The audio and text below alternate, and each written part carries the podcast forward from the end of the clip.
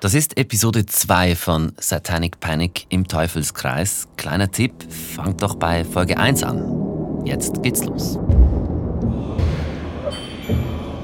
Für mich ist es irgendwie so, wie dass sie Kirnwäsche bekommen hat. Dass es zum Teil etwas Ähnliches hat, eine ähnliche Dynamik, wie wenn man in einer Sekte ist. Also sicher ist es ein Albtraum. Da reden wir von klaren Behandlungsfehlern, die möglicherweise auch, wenn man das untersucht und wenn das auf den Tisch kommt, haftungsrechtliche Folgen haben. Ein Psychiater, der sagt, diese Therapie erinnert mich an eine Sekte. Und eine Frau, die kämpfen will gegen eine Therapie und die Menschen, die die Behandlung der Tochter beeinflusst haben.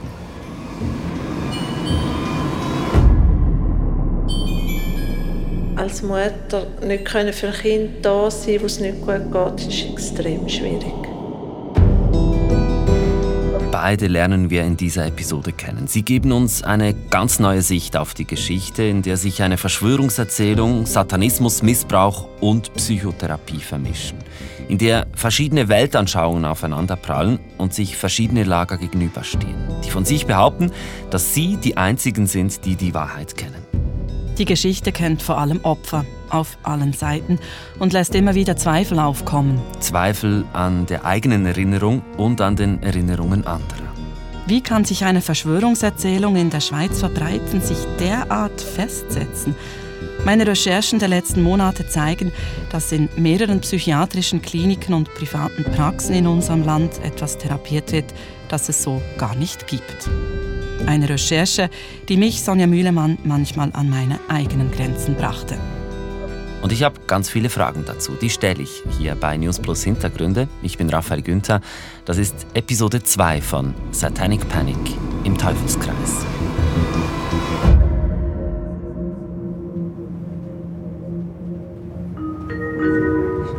Nächster Halt Gosau. Und ich bin mal wieder unterwegs, dieses Mal in die Ostschweiz zur Familie Hacker. Frau Hacke. Ja, ich bin Gabi, Ich bin Sonja, freut mich. Eine Frau Mitte 50 mit schwarzen Locken holt mich am Bahnhof in Gossau ab. Gabriela Hacker war die erste betroffene Angehörige, die öffentlich in den Medien über das gesprochen hat, was ihr und ihrer Familie passiert ist. Kein Fall zu angeblich satanistisch-ritueller Gewalt ist wohl so gut dokumentiert wie der ihrer Familie – und er ist Sinnbild für andere Familiengeschichten. Über Gabriela Hacker und ihre Geschichte und über die Therapien im Zusammenhang mit der sogenannten Satanic Panic gab es auch Berichte im SRF YouTube-Format, Track, in Zeitungen, im Fernsehen, am Radio und so weiter.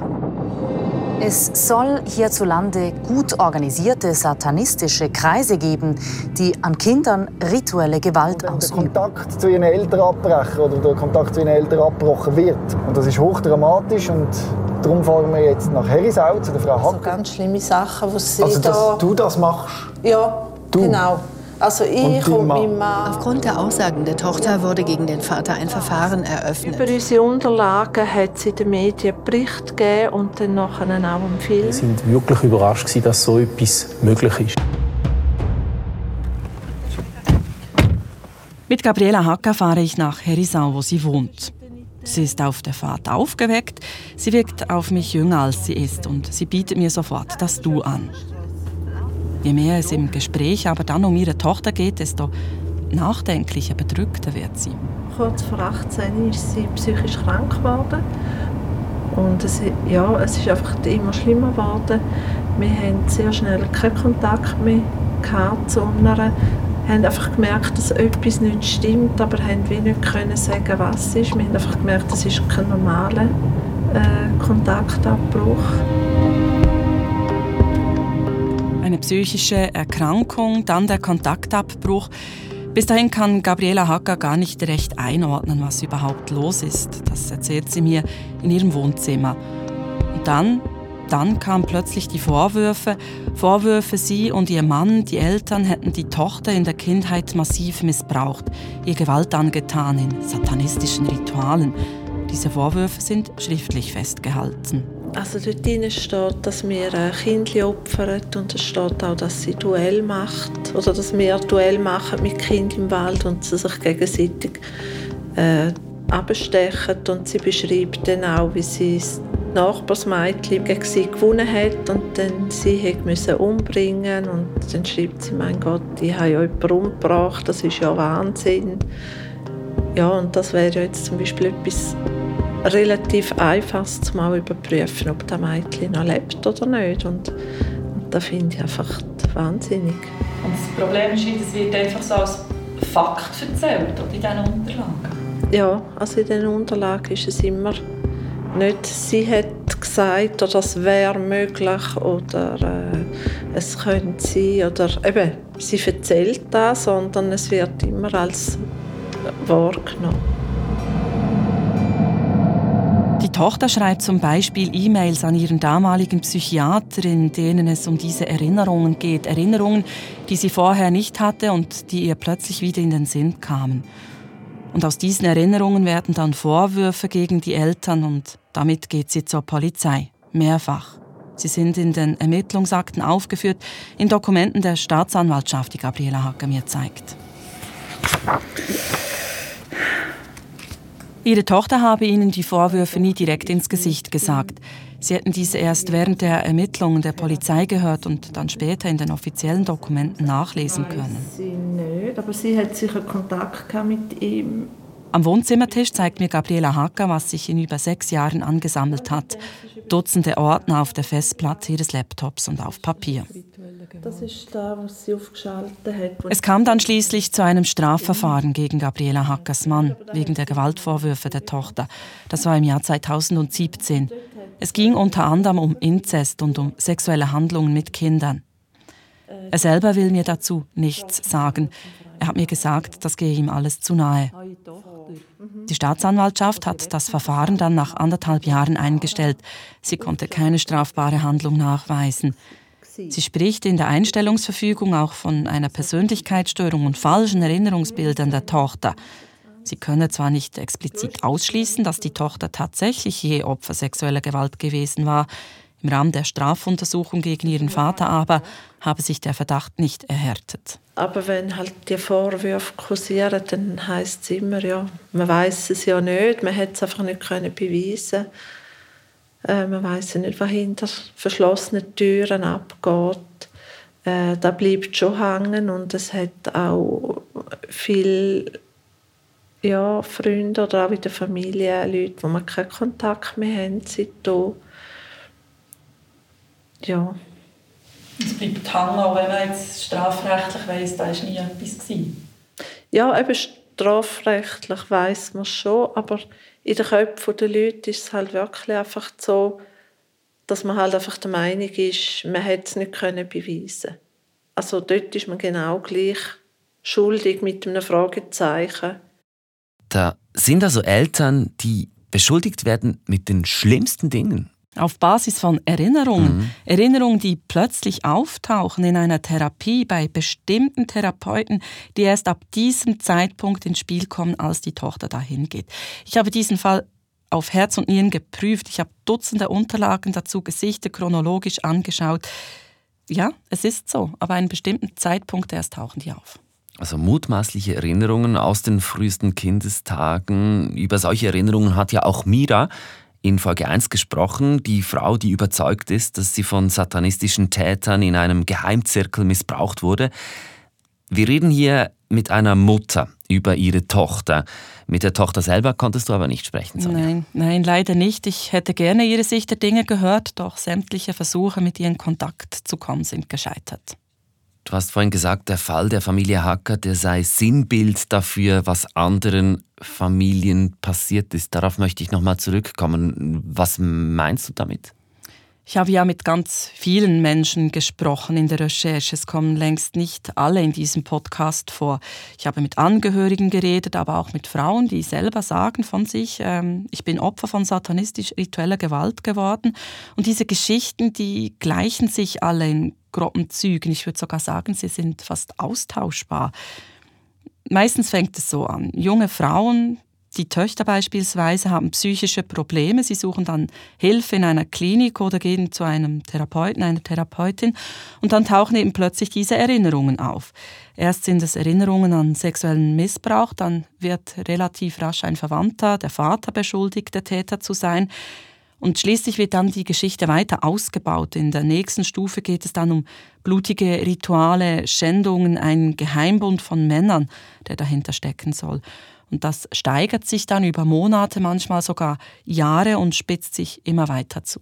Wie bist du denn eigentlich überhaupt mit all diesen Menschen in Kontakt gekommen, mit den vielen Leuten, mit denen du geredet hast? Das war ganz unterschiedlich. Manche haben selber Kontakt mit mir gesucht, mit anderen wurde ich in Kontakt gebracht, zum Beispiel über Therapeuten, Seelsorger oder Mitpatientin. Ähm, ich habe da bei diesen Gesprächen auch immer großes Misstrauen erlebt. Ähm, das war übrigens nicht nur bei den Hauptbetroffenen der Verschwörungserzählung groß, sondern bei fast wirklich allen, mit denen ich zu tun hatte. Ähm, denn die meisten fühlen sich durch Medienberichte in eine Ecke gestellt, bloßgestellt oder falsch verstanden. Ganz besonders die Menschen, die sagen, sie seien selber Opfer von satanistischen Tätern oder eben an diese Verschwörungserzählung glauben. Es kam auch vor, dass ich angefeindet wurde. Angefeindet? Was heißt das? Zum Beispiel hat mir jemand gesagt, dass ich eine Täterin sei, also Ui. gesagt, ich sei eine Satanistin. Jemand anderes hat mir per Mail geschrieben, dass ich Propaganda mache und den Tätern helfe und ganz viele fanden, ich brauche mich da gar nicht einzumischen, dieses Thema. Und es kam auch vor, dass ich gewarnt wurde, mit bestimmten Personen Kontakt aufzunehmen oder bestimmte Personen zu treffen. Also dir wurde gedroht? Ja, ich habe das so aufgefasst. Und äh, mir ist dann auch aufgefallen, dass all die Leute, die mit der Verschwörungserzählung irgendetwas zu tun haben, offenbar sehr gut untereinander vernetzt sind. Also meistens wussten die bereits äh, von mir, bevor ich überhaupt Kontakt aufnehmen wollte. Hm. Und ähm, ich habe dann auch gemerkt, ich muss sehr vorsichtig sein, denn ähm, ich werde hier wahrscheinlich instrumentalisiert oder man versucht es zumindest. Und dann gab es auch wieder Leute, die mich davor gewarnt haben, dass ich instrumentalisiere mich. Und dann kam es auch vor, dass mir ganz lapidar einfach viel Glück und ein dickes Fell gewünscht mhm. wurde. Und ja, das alles, das war so eine enorm aufgeheizte Stimmung und es war alles so personalisiert und die Haltungen waren festgefahren und sind teilweise wirklich fanatisch und mich brachte das dann auch ja, selber ins Zweifeln. Ich bin einfach komplett verwirrt und stelle alles in Frage. Ich weiß gar nicht weiter. Ich glaube, ich muss das jetzt einfach mal sacken einen Schritt oder besser, zehn, besser gesagt zehn zurück machen und dann das irgendwie wieder neu ordnen. Das ist alles jetzt ein wie sagt man dem, überwältigend. Das ist ein Ausschnitt aus deinem Audiotagebuch, das du während der Recherche geführt hast. Aber als Journalistinnen, Journalisten müssen wir hinterfragen und einordnen, Fakten checken. Und deshalb ist es wichtig, dass wir zeigen, was mit Menschen passiert, die irgendwie in diese Verschwörungserzählung hineingeraten. Menschen, wie Familie Hacker. Ja, und Gabriela Hacker leidet vor allem darunter, dass ihre Tochter wegen der vermeintlichen Erinnerungen an satanistisch-rituelle Gewalt verloren hat. Sie sagt, dass ihre Tochter schlichtweg an den falschen Therapeuten geriet und seither, also bis heute, falsch behandelt werde. Für mich ist es irgendwie so, wie dass sie Kirnwäsche bekommen hat in der Therapie und was mir einfach mega weh tut zum, zum Lesen, äh, ich war für eine Welt in dass sie lebt, wie sie leidet, wie, ja, wie es ihr nicht gut geht und man kommt einfach nicht an sie an und kann nicht für sie da sein und kann ihr nicht helfen und das ist schon mega schwierig auch zum Aushalten. Und mir kommt es manchmal so vor, wie dass sie irgendwie in eine Sekte hineingekommen ist, wo man sie einfach völlig ab, abnabelt von uns. Was, was hat das mit dir, mit, mit euch als Familie gemacht? Also sie fehlt einfach. Also wenn man irgendwie ein Familienfest hat oder wenn wir an der Weihnacht Söhne da sind mit den Partnerinnen, ja, dann ist sie einfach nicht da. Aber wo sie heute genau steht, das kann ich nicht sagen. Die Beziehung zwischen den Eltern und ihrer Tochter ist mittlerweile so zerrüttet, dass der Kontakt eigentlich nur noch via Anwältin und Anwalt läuft. Weil die Eltern, die wollen nach wie vor im Leben der Tochter mitreden, zum Beispiel bei der Ausbildung, aber sie verweigert das und als Konsequenz wollten dann die Eltern die Ausbildung nicht mehr zahlen, obwohl sie gesetzlich dazu verpflichtet sind. Und damit sind sie dann bis vors Bundesgericht gegangen. Gabriela Hacker hat mir dazu gesagt, sie als Eltern hätten nicht eine reine Zahlstelle sein wollen, sondern sie hätten am Leben der Tochter teilnehmen wollen und deshalb hätten sie sich gewehrt. Das Bundesgericht hat dann schließlich entschieden, dass sie trotzdem zahlen müssen. Sie sind also vor Gericht unterlegen. Also die Eltern haben ihrerseits auch einen Rechtsstreit gegen die Tochter geführt, nicht nur umgekehrt. Habe ich richtig verstanden? Ja, das habe ich auch erst im Verlauf der Recherche herausgefunden. Und das zeigt mir, wie tief der Graben ist, wie verhärtet die Fronten da sind zwischen Eltern und, und Tochter. Und auch auf ganz anderer Ebene kämpft Gabriela Hacker mit allen Mitteln. Sie kämpft gegen diejenigen Personen, die die Verschwörungserzählung verbreiten. Also ich habe jetzt einfach die, angezeigt oder, oder Beschwerden eingereicht gegen die, die mit der Tochter zu tun haben oder zu tun haben, die wir auch wissen. Ich würde mir eigentlich erhoffen, dass die ein Berufsverbot bekommen. Hast du irgendeine Hoffnung oder was würdest du dir, was hast du für ein Ziel? Mein Ziel wäre, dass äh, die, die Therapie verschwindet mit diesen mit den und ja, wo einfach immer die Eltern die schuld sind oder das Elternhaus und was immer Gewalt ja, man eigentlich Gewalt voraussetzt. Da hat, aha, da hat mir ja auch ein Psychiater gesagt, wo ich gefragt habe, wie man zu einer Diagnose ohne Gewalt kommt. Und er hat dann gesagt, man müsse Gewalt erlebt haben, sonst gäbe es keine Dis. Gabriela Hacker geht nun gegen Therapeuten und Ärzte vor, auch rechtlich. Das schauen wir uns dann noch genauer an, gegen wen und warum. Aber sie hat jetzt gerade diese DIS angesprochen, die Diagnose, die ihrer Tochter gestellt wurde. Da müssen wir erklären, worum es genau geht, denn das ist ein zentrales Element. Das ist sehr wichtig, um das Verschwörungsnarrativ wirklich im vollen Ausmaß zu verstehen. Diese DIS, das ist eine psychiatrische Diagnose. DIS, das heißt dissoziative Identitätsstörung. Ist eine Krankheit. Wer daran leidet, hat zwei oder mehrere Persönlichkeitszustände. Und diese unterschiedlichen Persönlichkeitszustände, die könnten je nachdem die Kontrolle über das Bewusstsein und die Handlungen der betroffenen Personen übernehmen. Ich habe das nachgelesen, so steht es im Diagnosesystem ICD-11 der WHO, der Weltgesundheitsorganisation. Die Diagnose ist aber sehr umstritten, muss man dazu sagen. Kommen wir gleich drauf. Klingt aber alles schon mal ziemlich kompliziert. Das heißt eigentlich, jemand hat mehrere Persönlichkeiten und je nachdem, welcher Zustand gerade dominiert, dieser Zustand kontrolliert dann, was die Person macht und was eben auch nicht. Ich mache mal ein Beispiel Gern. für dich. Nehmen wir Sandra. Sandra wurde als Kind missbraucht, sexuell immer wieder und über längere Zeit und das hat sie extrem traumatisiert. Und um psychisch überleben zu können, hat sie während den Übergriffen einen Teil von sich abgespalten und sich gesagt, der Missbrauch, der passiert nicht mir, Sandra, sondern sonst jemandem. Und hat dann dieses Erlebnis ganz tief weggesperrt in sich drin. Das ist so eine Art Verdrängung, kann man sagen. Genau, eine Verdrängung. Und ähm, wenn Sandra als erwachsene Frau an den Missbrauch erinnert wird, als getriggert wird, dann kommen die Gefühle wieder hoch und die überschwemmen sie dann. Sie kommt dann vielleicht wieder in den Zustand von damals, so wie sie sich gefühlt hat in dem Moment, als der Missbrauch stattgefunden hat. Und vielleicht ist sie dann verwehrt oder Sandra zieht sich in sich zurück oder macht vielleicht Sachen, an die sie sich danach nicht mehr richtig erinnern kann. Oder wahrnimmt wie im Nebel, man sagt doch oft so, das war wie im Film. Im Film ja. Mhm. Dass Menschen den Missbrauch so wegschließen, wie Sandra das macht, äh, so ein, ja, dass sie sich verpacken in eine Art Fantasieperson, das ist eine völlig normale Reaktion. Das haben mir Fachleute gesagt. Das helfe den Opfern dabei, mit dem Missbrauch umzugehen, ihn eben zu verdrängen. Mhm. Ich verstehe so halb, weil ein Punkt ist noch offen für mich. Was hat das alles mit den Anteilen zu tun, die Gabriela Hacker erwähnt hat? Sie spricht davon, dass ihre Tochter Persönlichkeitsanteile habe, nicht Zustände. Das ist quasi die Steigerung davon, kann man sagen.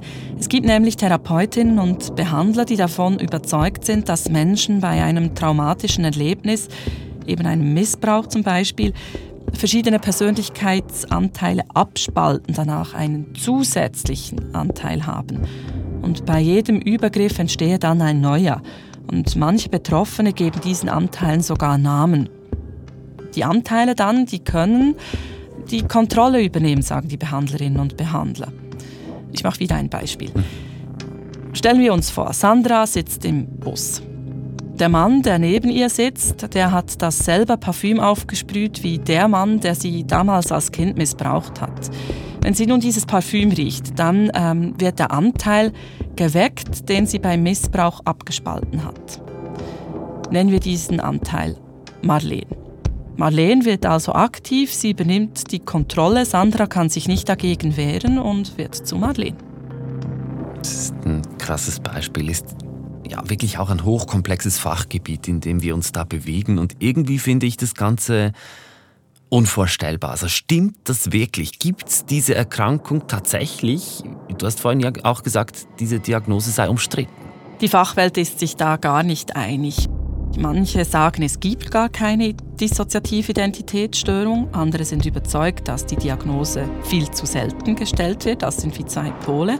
Und dann gibt es die Leute in der Mitte, dann ja, Psychologen, Psychiaterinnen, die unsicher sind, was sie davon halten sollen. Und die sind meistens überzeugt, dass wenn es diese Krankheit gibt, dass sie extrem selten ist. Und ich habe mit mehreren Fachleuten gesprochen und die sagen alle, dass eine Ärztin oder ein Psychologe in der ganzen Karriere vielleicht eine Patientin, einen Patienten vor sich hat, der oder die tatsächlich an einer DIS leidet. Also sehr selten. Sehr selten. Und nach meiner Recherche denke ich, dass das die Mehrheit ist, dass die Mehrheit der Fachleute diese Meinung vertritt. Und ähm, ja, diese Leute haben mir dann auch erzählt, dass das Wechseln von den Persönlichkeitszuständen oder Anteilen, also jetzt von Sandra zu Marlene, also sehr subtil sei und dass man das den Patientinnen und Patienten auch gar nicht groß anmerke und dass die maximal zwei oder drei Zustände oder Anteile haben und nicht viel mehr.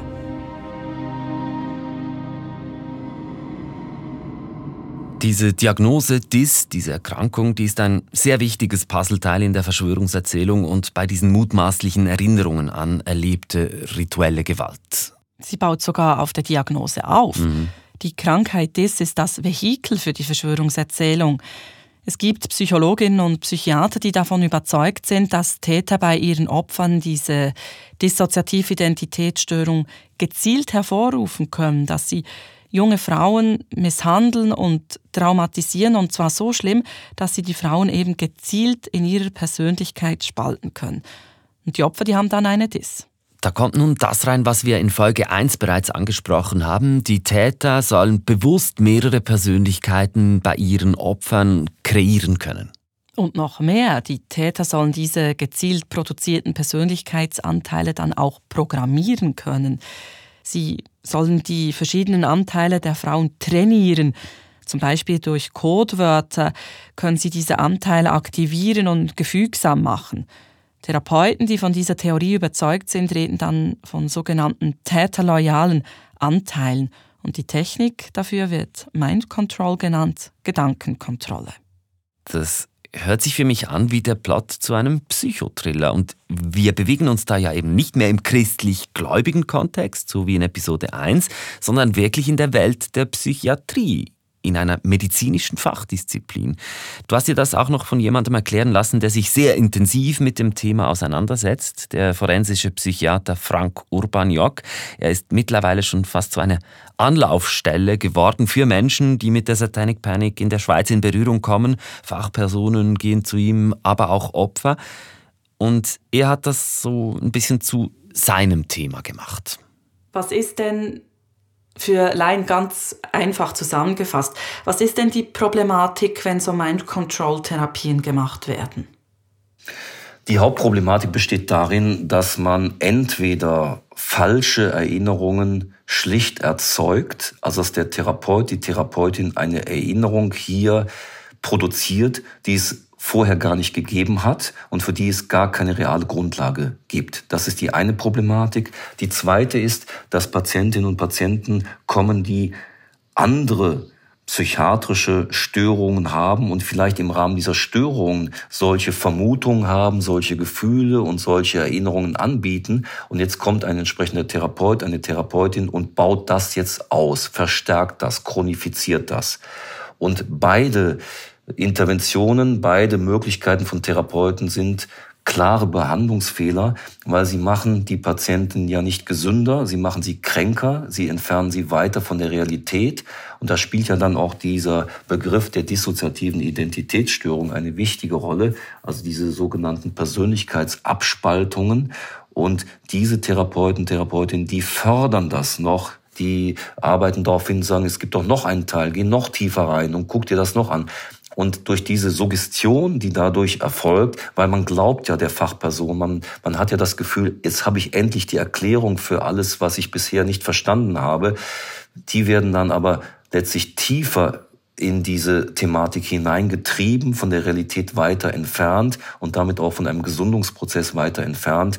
Und wie gesagt, da reden wir von klaren Behandlungsfehlern, die möglicherweise auch, wenn man das untersucht und wenn das auf den Tisch kommt, haftungsrechtliche Folgen haben. Was ich mich schon die ganze Zeit gefragt habe, was ist denn die Motivation von Therapeutinnen und Therapeuten, Menschen wegen Mind Control zu therapieren? Das ist unterschiedlich. Da gibt es einen, ich will mal sagen, harten Kern von Therapeuten und Therapeutinnen, die glauben an die Verschwörungserzählung. Die sind davon überzeugt, es ist irgendeine geheime Elite im Untergrund tätig. Die glauben das wirklich. Und ähm, die sind natürlich ein wichtiger Treiber in der ganzen Szene. Dann gibt es Personen, von denen würde ich eher sagen, die sind zu dem Thema gekommen und haben daraus ein Geschäftsmodell entwickelt, also indem sie Fortbildungen anbieten, indem sie vielleicht auch das Thema benutzen, um sich selber darüber zu profilieren, zu inszenieren. Das sind so die Bereiche von Therapeuten, von denen ich sagen würde, die sind im inneren Zirkel, die treiben das auch stark an. Und dann gibt es aber nicht wenige, die haben irgendwann einmal von dem Thema gehört, die sind vielleicht in Fortbildungen, in Schulungen gegangen und die haben im Grunde eine gute Motivation. Also sie kommen, glaube ich, von einer sehr ehrenwerten Motivation, haben das vielleicht zu wenig hinterfragt und das dann aber auch in die Praxis getragen. Und ich würde diese beiden Gruppen sehr stark unterscheiden, weil ich zweifle daran, dass man die erste Gruppe, die ich so die Kerngruppe, die Treiber genannt habe, dass äh, die sich stark korrigieren werden, weil die dann zum Teil sehr tief davon überzeugt sind. Aber bei den anderen, den gewissermaßen Trittbrett fahren, ist es ja ganz wichtig, dass man die aufklärt. Und da sind bestimmt ganz viele auch gute Therapeuten und Therapeutinnen dabei, die haben vielleicht dann sich in etwas verirrt. Ich glaube, da gibt es auch eine große Gruppe, die dafür ansprechbar ist, für die Argumente und für die Sensibilisierung gegenüber den Gefahren.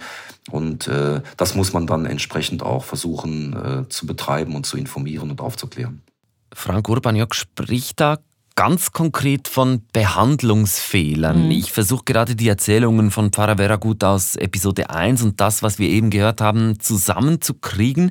Veragut weist den Vorwurf des Behandlungsfehlers zurück. Er sieht sich als Helfer, glaubt ja auch, dass Frauen derart missbraucht und traumatisiert werden, dass Persönlichkeitsanteile abgespalten werden können. Ich versuche es nochmals auf den Punkt zu bringen. Mhm. Es gibt eine Verschwörungserzählung. Täter können durch Missbrauch die Persönlichkeit von Frauen spalten und dann ihre Gedanken kontrollieren und sie fernsteuern. Das ist der gemeinsame Nenner.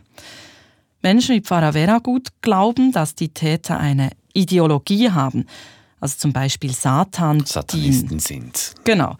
Deshalb reden Leute wie Veragut von ritueller Gewalt. Bei Familie Hacker aber und dem, was Frank Urbanjok sagt, befinden wir uns aber mittlerweile bei Fachleuten aus der Psychologie und Psychiatrie, die von Mind Control überzeugt sind. Sie denken, dass die Täter Spezialwissen haben und deswegen Gedanken programmieren können. Also ganz ohne dunkle Mächte und Ideologie. Genau. Aber auch hier sollen die Täter im Untergrund aktiv sein und auch sie wollen die Frauen gemäß dem Verschwörungsnarrativ ausbeuten. Und in beiden Vorstellungen schaffen die Täter das eben durch Gedankenkontrolle. Weißt du eigentlich, wie verbreitet diese Therapien in der Schweiz sind? Den einzigen Anhaltspunkt, den ich dazu gefunden habe, habe ich in einer Masterarbeit an der Uni Bern gelesen. Also es wurde schon untersucht. Genau, die wurde da eingereicht. Es handelt sich um eine anonyme Online-Umfrage, also um eine nicht repräsentative Stichprobe. Und geantwortet haben da vor allem Therapeutinnen und Therapeuten, die von sich selber sagen, dass sie angebliche Opfer von ritueller Gewalt behandeln würden. Insgesamt kamen da über 600 Fälle zusammen. Ich habe dann bei der Uni Bern nachgefragt und da heißt es, dass man erst nach der Abgabe der Arbeit von der Verschwörungsthematik erfahren habe, durch die Recherchen von SRF und dass man die Arbeit so heute nicht mehr akzeptieren würde. Okay, interessant und schon auch noch eindrücklich, diese 600 Fälle, die es angeblich geben soll. Meine Recherchen zeigen auch, dass man an mehreren renommierten Kliniken in der Schweiz wegen Gedankenkontrolle Therapien macht oder gemacht hat. Zum Beispiel am Psychiatriezentrum Münsingen oder an der Klinik Littenheit im Thurgau. Und dass diese Therapien vor allem auch in ambulanten Sitzungen stattfinden, also bei Therapeutinnen, Therapeuten in den eigenen Praxen, wo niemand hinter die Zimmertüren blicken kann. Und darüber habe ich auch mit Frank Urbaniok gesprochen. Man kann das Ausmaß jetzt gar nicht abschätzen, aber ich glaube auch, dass das ein relevanter versorgungspolitischer Aspekt auch berührt ist damit, nämlich der eine, dass dort falsche Therapien angewendet werden. Das sind kostenintensive Therapien, weil es zum Teil um längere stationäre Aufenthalte geht, weil es um Intensivtherapien geht und weil es darum geht, dass dort Patienten Patientinnen immer der Gefahr sind, dass sie abhängig gemacht werden von diesen Therapien, dass sie da gar nicht mehr rauskommen, dass es zum Teil etwas Ähnliches hat, eine ähnliche Dynamik, wie wenn man in einer Sekte ist, wo man gar nicht mehr eine Außenperspektive hat. Und das dann alles auf Kosten der Krankenversicherer. Das äh, generiert hohe Kosten. Und der zweite wichtige Aspekt ist der, es gibt ja Patienten und Patientinnen, die das erkennen, die vielleicht auch durch andere Therapeuten dann aus dem herausfinden und äh, dann sind wir bei Folgekosten für die äh, Schäden, die da mittlerweile eingetreten sind, für die Behandlungen. Und auch das ist kostenintensiv. Von daher glaube ich, hat das in der Tat auch einen Kostenaspekt und einen versorgungspolitischen Aspekt.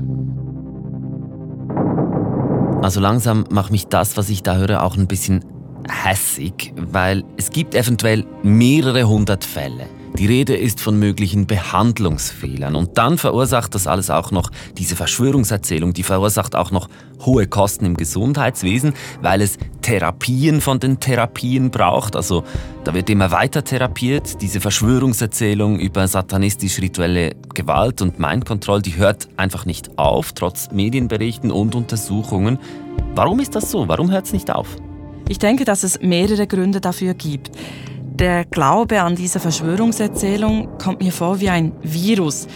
Wenn sich dieses einmal an einer Klinik oder in den Köpfen festgesetzt hat, dann bekommt man das kaum mehr weg. Und dann kommt auch noch dazu, dass Diagnosen immer nur eine Annäherung sind, ein Versuch zu beschreiben, was da los ist mit einer Patientin. Also in der Psychotherapie ist das so. Genau, es ist halt nicht wie ein Beinbruch. Da macht man ein Röntgenbild und dann sieht man, was, was da los ist. Und ähm, zuletzt ist es auch so, dass es in der Psychologie und Psychiatrie schon immer verschiedene Strömungen und Schulen gab. Und die, die streiten sich jetzt um die Deutungshoheit. Das ist das, was hier gerade passiert. Hierzulande gut organisierte satanistische Kreise. Sagen der Tochter wurde gegen den Vater ein Verfahren. wirklich überrascht, dass so etwas möglich ist.